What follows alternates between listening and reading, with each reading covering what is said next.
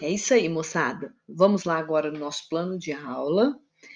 Na data da aula que você estiver vendo, coloque lá em online, clica no, no link que aparece ali, você vai ser direcionado para a página do mapa mental e você vai criar então o seu mapa mental com o tema Grécia, né, arte grega do período arcaico. O que, que você vai fazer então?